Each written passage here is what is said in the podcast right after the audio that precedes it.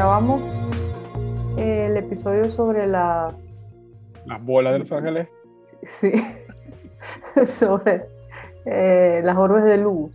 Ajá. Y resulta que encontré un caso súper interesante. Oye, que tú eres, tú eres andariega, te metes en todos esos rollos. Es que buscando por una cosa se encuentra uno con las otras. Ah, sí me es, pasó. es- es casi sin culpa. Es casi sin culpa. Es casi sin Eso culpa. traté- Eso fue lo que traté de explicarle a mi exnovia. y no te creyó. No, todavía intento que me crea, pero. Ajá, ella cree que eso del azar, no. No, En fin, asume tu barranco. ella.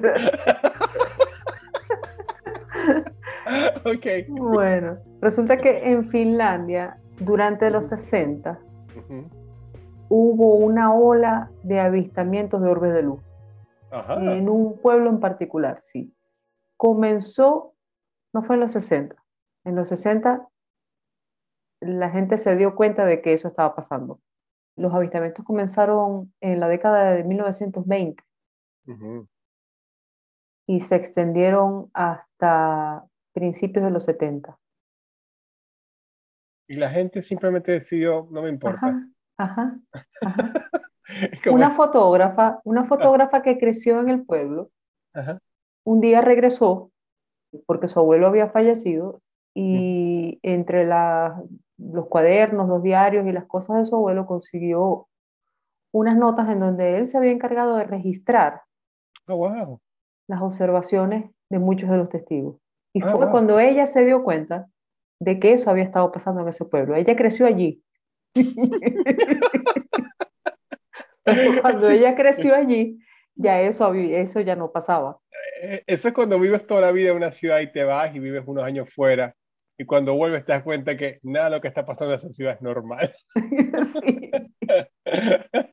Sí, Exacto. Y yo llego a Canadá, la primera vez que me, me, me van a buscar al aeropuerto y voy por la autopista, por la autopista en el highway, a 100 kilómetros por hora. Yo me quería tirar por la ventana del cestero. Le digo a la tipa, no puedes ir más rápido. No, este es el límite. Y que sabes qué, O sea, párate aquí que yo me voy caminando. Exacto. Después de haber estado en las autopistas en Venezuela a 170, 180, Ujú. es como, ¿qué hago yo a 100? Anyway, La gente andaba a 200 kilómetros por hora en la única autopista que había en Maracaibo. en fin. Ok. Bueno, Entonces, la tipa regresa a su pueblo y se da cuenta que, bueno, entre las notas y eso sí se, dio cuenta que, ah, si esto de las luces no debe ser tan normal. exacto. Ok. Entonces decidió investigar el asunto, a ver si podía ubicar a algunos de los testigos todavía. Y después de un par de años de, de entrevistar a la gente y qué sé yo, decidió publicar un libro Claro. con fotografías, eh, porque ella lo que es fotógrafa. Gracias a Dios. Dime que toma fotos buenas. No son puras Eh, cosas borrosas. No, sentido. hay una sola foto que vi que vale la pena. O sea, la tipa era fotógrafo de pacotilla. No, no, no, porque es que, claro, ella lo que hizo, eh, ella lo que hizo fue como tratar de eh, ilustrar con la fotografía algunas de las historias. Pero es básicamente como un homenaje al pueblo, más que a los avistamientos. Ah, yo creo que este rollo de las fotografías borrosas, yo creo que todos se ponen de acuerdo. Hay un complot ahí. Pero yo no entiendo cómo, todavía en los 70, la tipa es fotógrafo. No me digas que estabas tomando fotografías con una cámara Polaroid o una 125 de esos rollitos que hacen. No, de hecho, de hecho, ella no publicó esto en los 70. Ella creció allá en los 70. Oh, que peor aún. Pero ella, ella publicó en 2010 en 2020, 2019, algo así, publicó el libro. ¿Por qué no agarramos, financiamos un viaje a Finlandia, libro en mano? Ok, y También podemos ir a, a- a ver las luces de Gesdalen No, pero- para subir a la Malaya montaña y ver qué es lo que está pasando. pero- Ah, No, no, no. Bueno, el caso es que esta señora se llama María Lax. Ella documentó algunos de los avistamientos en su libro. ujú. El libro se llama Some Kind of Heavenly Fire, que es como traducción, algún algún tipo de de... fotografía que nunca salió. Viste, mi inglés es bueno.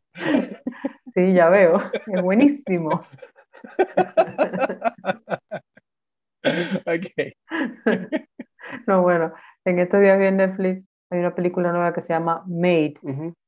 Y la traducción al español del título de la película es Muchas cosas por limpiar. En vez de haberle puesto como cachifa. la, la niña, la que limpia. Si la traducción la hubiera hecho un maracucho, se hubiera llamado cachifa. Cachifa. ¡Bravo! Ah, bueno, ¿y entonces qué pasó con la libra? bueno, el, el, caso es que, es que hubo, o sea, cientos y cientos y cientos y cientos de avistamientos.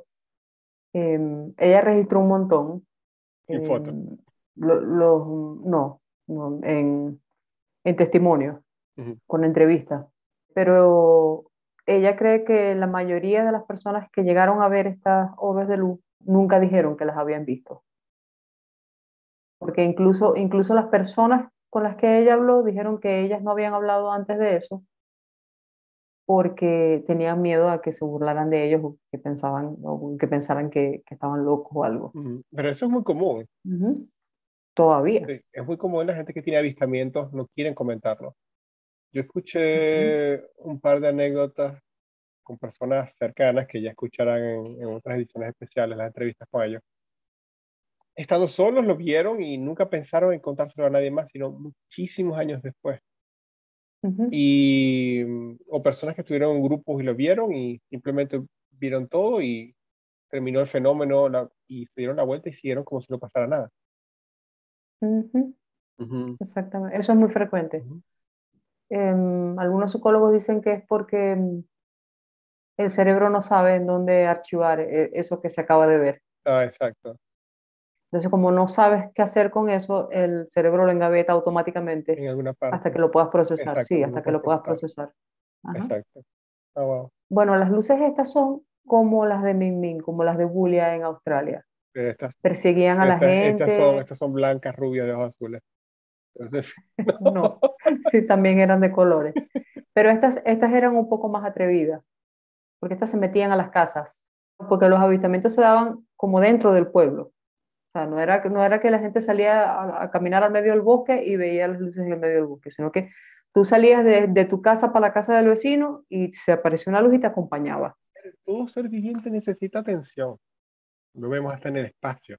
Bueno, no sabemos si las luces esas son vivientes, pero en todo caso buscaban mucha atención. Exactamente. Se, se metían a las casas a medianoche y te despertabas con la luz flotando arriba, arriba de tu cama. Y otra persona que, que algún día escucharon la, la, entrevista también comentó eso, que de niña veía avistamientos y veía luces en su cuarto. Venían durante varias noches y varios, un periodo largo en su niñez, venían luces y habían seres que flotaban en su cuarto. ¡Wow! Ah, que tenías escondida por ahí, ¿eh? Ah. Mm. Bueno, hay, hay uno de los casos que leí de esta señora María Lax, me llamó mucho la atención por la frase que usó la persona que vio, que vio estas luces. Este, este señor se, despertó, se despertaba eh, a medianoche y había una luz en el cuarto, una orbe de luz en el cuarto. Y dice que, que cambiaba eh, de colores, muchos colores muy bonitos, decía él. Y entonces ella le preguntó si él se había, se había asustado, que si le daba miedo, y él decía que no, que él sabía que esos seres, él hablaba de esos seres, no querían hacerle daño. Y que cuando los veía, se alegraba de verlos, porque eso le hacía sentir que no los habían olvidado a ellos en ese pueblo. Ah, qué lindo lo que sea que eso, que eso signifique, ¿no? No sé cómo interpretaba el, el asunto, pero me llamó, me llamó mucho la atención porque habíamos visto eh, que, que, ocurren en Australia y en Asia y en, y Estados Unidos, pero no sabía que estaba ocurriendo también en Europa, pero pensé que